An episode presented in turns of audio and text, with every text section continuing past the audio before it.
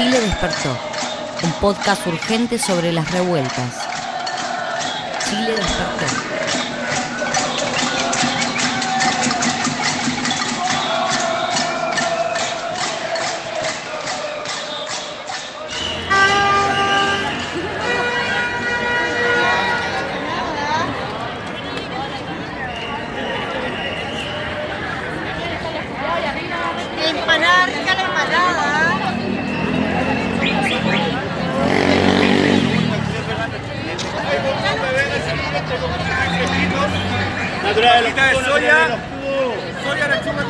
Y esta es la crónica sonora en este día 15 de noviembre de 2019 en Santiago de Chile, luego de los anuncios a eso de las 2 de la mañana hora local de que hay plebiscito para elegir si hay nueva constitución o no y el mecanismo constitucional. Una opción es con la 50 mitad del Congreso y 50% de ciudadanos electos y el otro como convención constitucional a modo de asamblea constituyente, todas las personas son electas. ¿Cuáles son los quórum? Bastante altos, dos tercios de quórum para poder decidir modificaciones. Y por otra parte, también cuándo es el proceso. En abril del próximo año 2020 tenemos plebiscito, donde los ciudadanos chilenos podrán decidir. Sin embargo, un, eh, hay un malestar en la ciudadanía porque estamos acá en plena Alameda Bernardo Higgins, donde la gente nuevamente va en una marcha masiva porque no quieren un acuerdo popular, no quieren que la ciudadanía esté desplazada de todo este proceso y que la participación se vea limitada cuando hay cambios reales que hacer. Uno de estos temas importantes tiene que ver con cómo la gente se está preparando para este nuevo proceso y sobre todo también una agenda social transformadora que es lo que quiere la gente, sobre todo pensiones dignas, salud digna y trabajo digno. Nos acercamos ahora. Arriba las que luchan, se siente, se escucha. Arriba las que luchan, se siente, se escucha. Arriba las que luchan, se siente, se escucha. Arriba las que luchan. Traicionaron los hijos de puta. No de puta.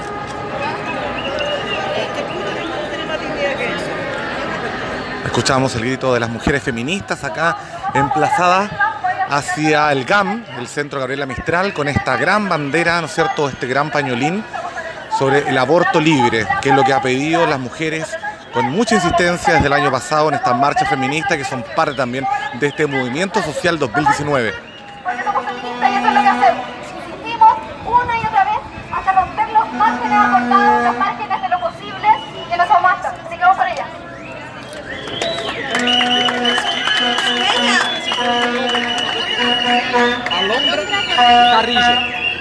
Alondra, Alondra, hola, ¿cómo estás? Hola, bien. Mira, yo soy de radios comunitarias y locales, estoy grabando podcast en la calle. Ya. Bueno, súper importante también y que, que me faltaba hablar con mujeres feministas. Ya. ¿Cómo ustedes hoy día enfrentan esta movilización del 15 de noviembre, considerando lo que fue los anuncios presidenciales o particularmente los anuncios del Parlamento para haber llegado a este acuerdo de poder tener nueva constitución y decidir el mecanismo? ¿Qué te parece lo que pasó ayer a las dos y media de la mañana? Si es que se ha establecido algo como la Asamblea Constituyente ha sido por la fuerza de la gente, pero no ha sido eso lo que se acordó ayer. Lo que acordaron el día de ayer los partidos fue los términos para poder seguir gobernando a la medida de lo posible. Fue para seguir gobernando en la medida de los partidos. Y esta Asamblea Constituyente va a definir todos sus detalles a través de un comité técnico que va a estar conformado por los parlamentarios de oposición y de la derecha. Ellos van a definir cómo se hacen las cosas. Un parlamento que tiene un 5% de aprobación. Hacen este, este acuerdo, además de paz, declarando entonces que siempre estuvieron en guerra contra el pueblo, aceptando que siempre estuvieron en guerra contra nosotras. Y acuerdan la paz en impunidad. Acuerdan la paz en la impunidad total de este gobierno criminal que en este momento sigue violando los derechos humanos de la población y además lo acuerdan sin una agenda social, sin ningún compromiso de emergencia mínimo que pueda responder a la transformación de las condiciones de vida de la población. Esto es un acuerdo por arriba, es una cocina y hay que salir a denunciarla. Es solo la fuerza organizada del pueblo la que va a poder cambiar los términos de esta traición a espaldas de la gente. Es muy importante lo que tú dices porque en todas estas horas, desde las 2 de la mañana, lo que más ha primado en la ciudadanía organizada, en los colectivos, colectivas, eh, en gremios, en organizaciones, este acuerdo popular desde arriba. Pero por otra parte también hay un tema súper importante que no hay que olvidar, que no solamente se rechaza este acuerdo popular que se fraguó en el Congreso a petición del Ejecutivo y presión del Ejecutivo de Piñera completamente deslegitimado, sino que también hay una agenda social fuerte y transformadora que, que no puede esperar. Y eso hoy día se está olvidando en medio de la Asamblea Constituyente. ¿Cómo lo ves tú? Estamos plenamente de acuerdo. Ni siquiera los partidos se unieron por tan poco que ni siquiera fueron capaces de poner sobre la mesa las condiciones mínimas de dar respuesta a una agenda de emergencia o pliego de emergencia. Y nada, pues tendremos que ser nosotras organizadas, las asambleas territoriales, los cabildos, los que sigan levantando ese horizonte, nadie lo va a leva- a levantar por nosotras. Y van juntas. La respuesta a una agenda social que dé respuesta a las condiciones mínimas de vida que estamos garantizando va de la mano con combatir la impunidad. Van a ser las únicas dos formas en que vamos a poder gestar la organización y la fuerza necesaria para cambiar los términos de esta negociación por arriba. Escuchamos las palabras de A- Alondra Carrillo, que es vocera de la coordinadora feminista 8M. Bueno, Alondra, cuéntanos también.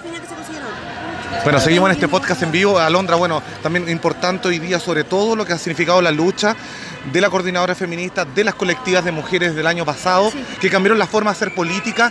Y usted hoy día, ¿cómo enfrentan este escenario para que también las demandas del feminismo y de las mujeres estén presentes en una agenda social que tiene que ser transformadora? Esa es una muy buena pregunta. Nosotras hemos sido parte de múltiples espacios de organización en este tiempo, desde las asambleas territoriales hasta espacios de articulación comunidad social. Y en cada uno de ellos hemos planteado que las demandas feministas y la perspectiva feminista es transversal y tiene que atravesar todos los ámbitos de la vida que hoy día se pongan sobre la mesa. No podemos hablar del fin a las AFP sin hablar de reconocimiento al trabajo de, de cuidado y de crianza, sin hablar de un sistema único de cuidado. No podemos hablar de sistema de salud que garantice derechos eh, mínimos a la población sin hablar de aborto, libre, legal, seguro, gratuito, como un tema de salud pública como un tema de autodeterminación de las mujeres. No podemos hablar de combatir las condiciones de, de precariedad inmediata sin hablar del fin, por ejemplo, a la objeción de conciencia institucional que hoy día permite que las clínicas privadas se embolsen el bolsillo, eh, se embolsen la plata del Estado en el bolsillo sin garantizar los derechos sexuales y reproductivos mínimos que se han conseguido en este tiempo.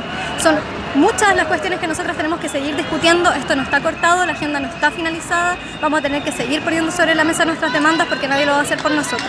Y lo último, Alondra, para terminar esta conversación, acá en plena Alameda, en una jornada bastante masiva de movilización, a horas de este anuncio del Congreso, este acuerdo que han llegado cupular para poder tener un nuevo proceso constituyente que sin duda nos alegra por una parte, pero las formas sin duda de la política tradicional son las que nos revientan. Y en ese sentido, una de las cosas que ha llamado mucho la atención, que es parte también hoy día del análisis, a casi un mes de las movilizaciones, es que hoy día en las nuevas organizaciones, este nuevo frente social amplio que se está levantando, no tiene líderes reconocidos, no tiene lideresa, que sin duda puede ser una deuda, pero por otra parte también es lo que nos dejó el movimiento feminista del año pasado, que era un movimiento horizontal, transversal y que no tenía vocera o lideresa reconocida porque la forma de operar era distinta.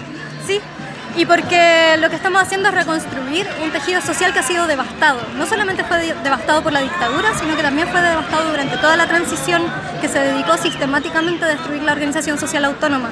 Eso es un proceso largo. Vamos a reconstruir las condiciones para levantar una voz unificada. En este momento lo más importante es trabajar en nuestras asambleas territoriales para tener una perspectiva única. Da igual si no tenemos un único vocero, da igual si no tenemos una única eh, lideresa o líder. Lo importante es que podamos levantar una voz común. Lo importante es que podamos resolver esa voz común de manera deliberativa, territorial y organizada y organizada. Entonces lo territorial local, las demandas que se van presentando y trabajando en los territorios es la forma de operar desde la base de verdad y no desde las cúpulas para poder iniciar este proceso. Y con coordinación, con una coordinación cada vez más general que nos pueda poner en relación a todos. No podemos quedar tampoco atrapados únicamente en los límites de nuestra comunidad. Tenemos que establecer redes y vínculos que nos permitan organizar una fuerza general común para poder empujar las transformaciones que queremos. Alondra Carrillo conversando para Chile despertó este podcast en vivo que hacemos desde Santiago de Chile, 15 de noviembre de 2019. Bacán. Búscanos en cpr.org.ar y en las plataformas de podcast como Centro de Producciones Radiofónicas.